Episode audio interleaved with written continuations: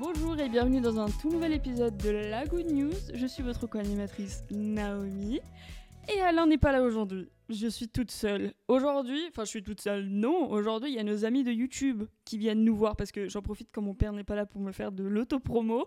Aujourd'hui, je filme en même temps que j'enregistre ce podcast, une vidéo YouTube. Je suis un peu stress, un tout petit peu. C'est très bizarre. Honnêtement, gros respect à toutes les personnes qui ont un podcast individuel. Je ne sais pas comment elles font. Je ne sais pas comment m'asseoir. Là, je suis assise par terre. J'ai mal aux fesses. J'ai vraiment mal aux fesses. Vous en fichez, je sais. Déjà, euh, le podcast, je te présente YouTube. YouTube, je te présente le podcast. On commence par qui? Je ne sais pas à qui je, dois parler en premier. Bah, alors, euh, YouTube, vu que je te regarde dans les yeux là tout de suite. Si jamais tu n'étais pas au courant, j'ai un podcast que je fais avec mon papa. D'ailleurs, il n'est pas là aujourd'hui parce qu'il est en déplacement professionnel. Je ne l'ai pas viré. D'accord, je suis gentil comme fille. Donc j'ai un podcast avec mon papa, on a un épisode tous les lundis, il s'appelle La Good News, il est disponible sur Apple Podcast, ouais, Amazon Podcast, enfin Amazon et notre ami Spotify. Euh, les auditeurs de la Good News, coucou les copains, j'espère que ça va.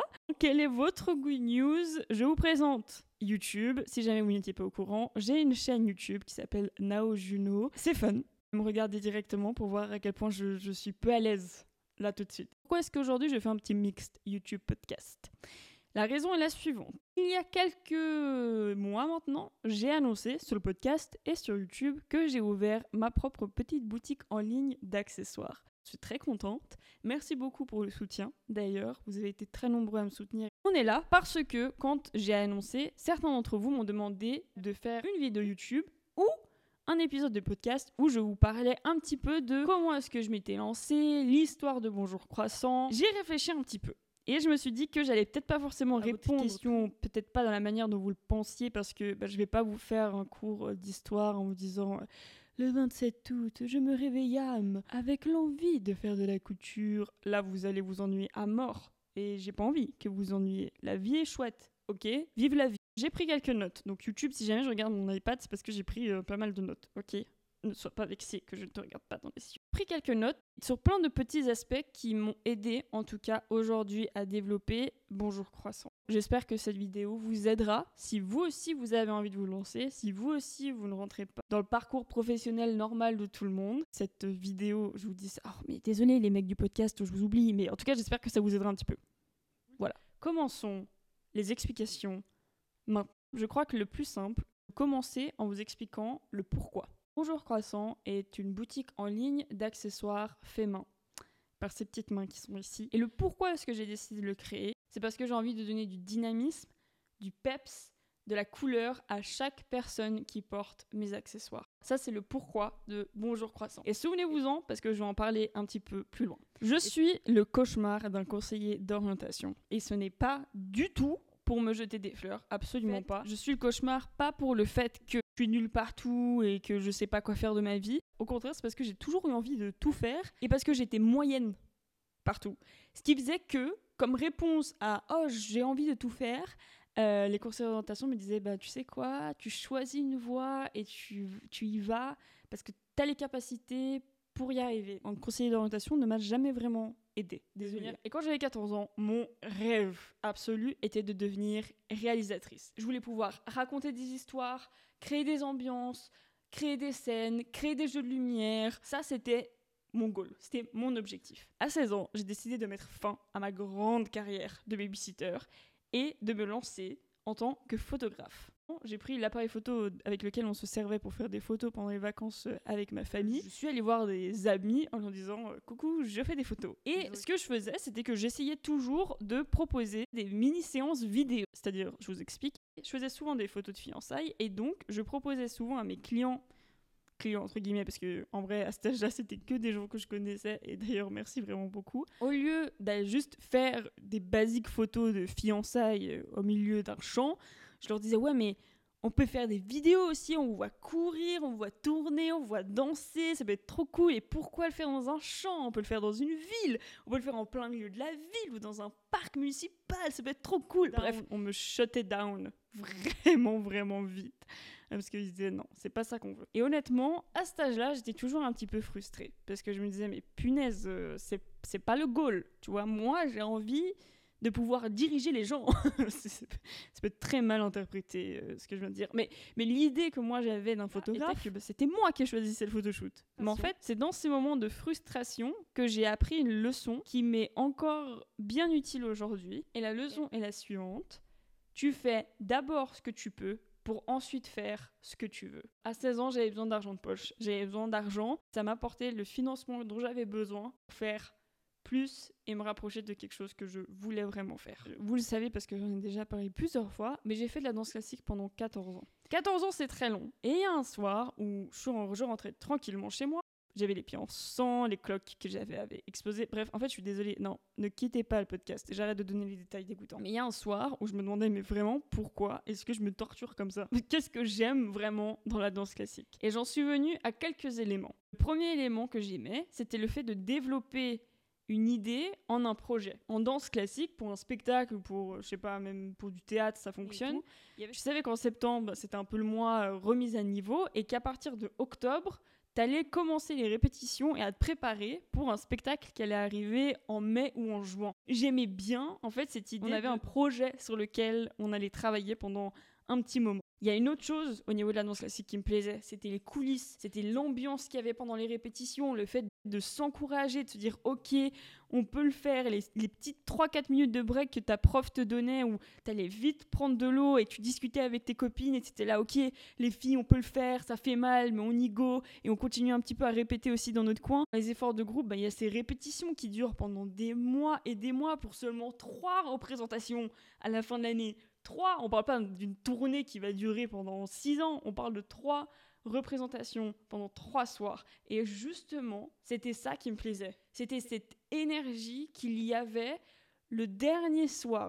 Quand on terminait notre, notre dernière représentation, qu'on était tous sur scène pour faire le salut final et que les rideaux se fermaient une dernière fois et que bah, t'entends les applaudissements derrière du public, mais que toi, bah, du coup, tu ne les vois plus parce que le rideau est fermé, mais que tu continues à crier et à applaudir et à te faire des câlins parce que tu dis ça, on a fait ce projet tous ensemble on l'a terminé on est tellement content ça pour moi c'est magique ça, juste d'en vous en parler là je, juste d'en parler mon cœur va à mille à l'heure parce que ça ouais ce sentiment pour moi, il était magique. Je me suis dit que je j'adorerais pouvoir retrouver ces éléments que je viens de vous citer dans ma vie professionnelle.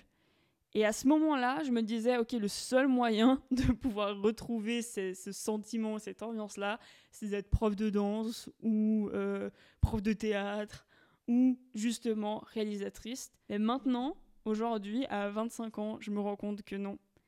Il y a d'autres options, il y a d'autres voies. Mais par contre, pour arriver jusque-là, il faut peut-être prendre des directions un petit peu différentes. Désolé YouTube, j'ai une sale pause, mais honnêtement, j'ai mal là. Enfin bref, vous êtes peut-être en train de vous dire, mais c'est quoi le rapport euh, tout ça avec Bonjour Croissant? Alors sachez que le rapport, il est gros comme ça. Gros, gros comme ça. Vous le voyez peut-être pas encore. Et peut-être que vous le verrez jamais. Mais pour moi, me rappeler de ces éléments-là, ça a fait toute la différence. Parce que justement, maintenant, au jour d'aujourd'hui, je déteste quand les gens disent ça, au jour d'aujourd'hui. Aujourd'hui, T'as juste à dire aujourd'hui. Aujourd'hui, euh, quand on me demande le métier que je fais, je dis que je suis photographe. Mais par contre, je me suis jamais laissé cette étiquette-là en me disant, bah voilà, je suis photographe, euh, c'est tout ce que je fais, point final. J'ai toujours voulu essayer plein d'autres choses. Et j'ai essayé plein d'autres choses. C'est pas le fait d'être photographe qui m'a empêché d'avoir d'autres jobs. J'étais caissière, j'ai travaillé dans des magasins de vêtements, euh, j'ai fait des stages à gauche, à droite. J'ai toujours considéré que je voulais essayer. Et vous le savez d'ailleurs, même vous mieux que personne, que j'ai essayé beaucoup de choses. Et toutes ces petites choses, je les ai faites parce qu'il y avait des idées dans ma tête qui avaient besoin de sortir. C'était dégoûtant comme son. Bref, j'avais besoin d'un endroit où les reposer et les réseaux sociaux étaient le parfait endroit pour ça. Le truc est que le fait de faire tellement de choses qui sont quand même dans des formats différents, qui peuvent être de styles différents, qui peuvent avoir des ambiances différentes, il y a toujours eu une équipe qui m'a toujours soutenu dans ce que je faisais, et je vous remercie vraiment du plus profond du cœur. Et il y a toujours eu une autre équipe qui m'a toujours reproché, et qui me le reproche encore plus depuis que j'ai annoncé l'ouverture de Bonjour Croissant. Dans cette équipe qui me reproche de faire euh, trop de choses, il y a deux sous-catégories. La première sous-catégorie est la sous-catégorie des gens jaloux. on va juste les appeler comme ça, on va pas mentir, euh, ce qui est est, d'accord Il y en a, il y en a partout, ils sont pénibles, tu les regardes, ils vont palpoter pendant je sais pas combien de temps, tu leur souris, tu dis bonne journée. mais il y a une autre sous-catégorie, et cette autre sous-catégorie est celle qui m'intéresse, et cette autre sous-catégorie est ceux que j'ai laissé tomber. Et ça, par contre, me faisait mal au cœur. Parce que c'est vrai que dans toutes ces idées de projets que j'ai pu avoir et dans toutes ces idées que j'ai pu donner et vous donner, il y a pas mal de gens qui se sont accrochés à ce que je faisais parce qu'ils aimaient bien, et qui du jour au lendemain, ben, je les ai abandonnés. Combien de fois sur YouTube est-ce que j'ai fait des breaks? Les lip sync, alors que je vous avais promis que je les reprendrais, est-ce que je les ai repris? Non. Il y a encore plein d'autres choses comme ça où mes promesses, en quelque sorte, je les ai jamais tenues. Il n'y a pas vraiment d'excuses là-dessus.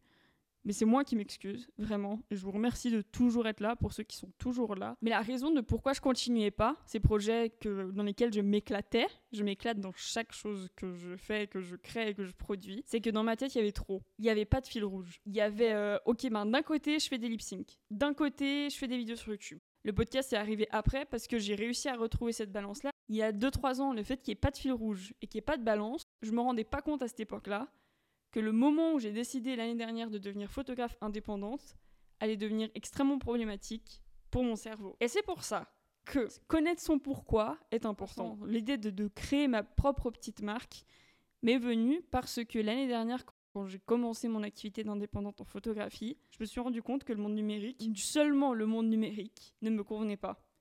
Il me convenait à petite dose, mais j'avais besoin de voir plus et de créer plus. Et c'est très étrange à dire, mais j'avais besoin de pouvoir créer quelque chose que je pouvais tenir dans ma main. Naturellement, parce que c'est quelque chose que je voulais toujours faire, je me suis lancée à faire de la couture. Quand je faisais de la couture, alors que j'étais stagnée au niveau de la création. Franchement, merci du fond du L'année dernière, j'ai eu du job non-stop entre le moment où j'ai commencé mon activité, juste toutes les vacances d'été, ça a été full. Mais créativement parlant, j'étais éteinte. Et le fait de commencer la couture, et donc commencer une activité manuelle que je ne connaissais pas, mon cerveau, alors que j'étais en train de coudre, alors que j'étais sur ma machine à coudre, la faire a recommencé à avoir des idées. En étant sur ma machine à coudre, c'est là où le fil rouge quel jeu de mots fabuleux, machine à coups de fil, vous avez compris, a, commencé à apparaître. J'ai laissé le fil rouge un petit peu mijoter, et c'est après que j'ai créé ce que j'appelle ma mind map, carte, la carte de mon esprit. Je suis pas en train de faire du vaudou ou de l'astrologie en vous disant ça, je vous jure vraiment. Une mind map, alors c'est pas moi qui suis venu avec le concept, hein, histoire que vous soyez au courant. C'est très simple. Elle commence au centre, vous allez faire un rond où vous allez expliquer votre pourquoi. D'où l'importance de comprendre son pourquoi. Et mon pourquoi personnel intérieur est de pouvoir procurer du dynamisme, de la joie et du peps aux gens qui m'entourent. Ça, c'est mon pourquoi central de tout ce que je fais. Je n'en parle pas que au niveau professionnel.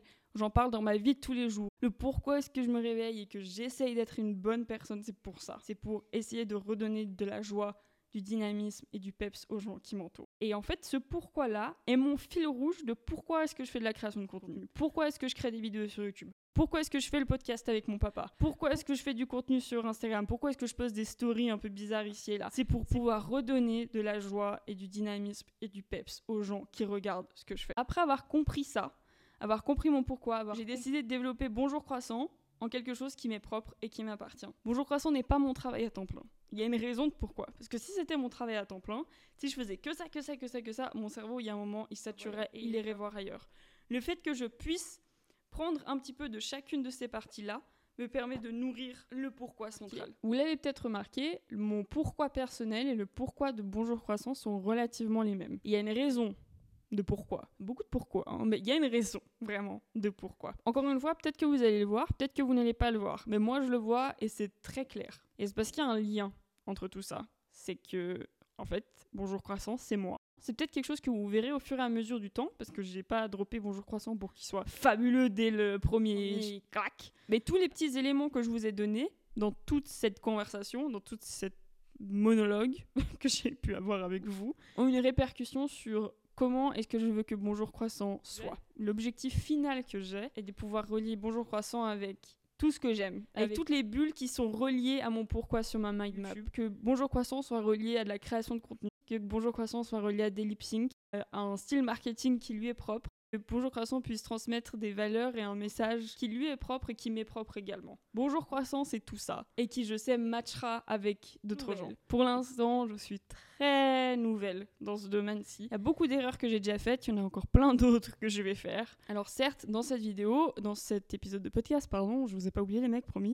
J'ai peut-être pas répondu à toutes vos questions. Comment est-ce que ça marchait administrativement? Quel logiciel est-ce que j'utilisais pour mon site internet? Comment est-ce que j'avais fait mon logo? Comment est-ce que j'avais choisi telle et telle couleur? Pourquoi Bonjour Croissant? Mais je crois que c'est ça qui fait aussi la magie de n'importe quelle petite entreprise. Tous ces petits détails techniques là, euh, si vous voulez les trouver, vous les trouverez tout seul et très bien et très mieux sur Google. Par contre, il y a toute une part de magie qui vient quand on crée sa propre petite entreprise, qui est fabuleuse. Le fait de se tromper, le fait de réussir, le fait de faire ses premières ventes, d'être dans la rue, que quelqu'un complimente ton sac et n'a aucune idée que c'est toi-même qui l'a fait. Tous ces petits détails magiques font qui est votre entreprise, qui est votre petit business. Elles font également qui vous êtes et comment est-ce que vous apprenez. Donc, je vous ai peut-être pas donné tous les conseils que vous vouliez, mais en tout cas, merci beaucoup d'avoir écouté cet épisode. En tout cas, merci beaucoup d'être resté jusque-là. Si vous avez des questions, des commentaires à faire, n'hésitez pas à les faire et à poser vos questions. Alors certes, je n'ai pas un million d'abonnés sur YouTube et je ne compte pas mettre et vendre Bonjour Croissant à la bourse. Par contre, pour l'instant, je fais ce que je peux et un jour, je ferai ce que je veux. Merci beaucoup d'avoir écouté cet épisode. On se retrouve la semaine prochaine pour un épisode avec Alain, cette fois-ci, dans la Good News. Bisous bisous, ciao ciao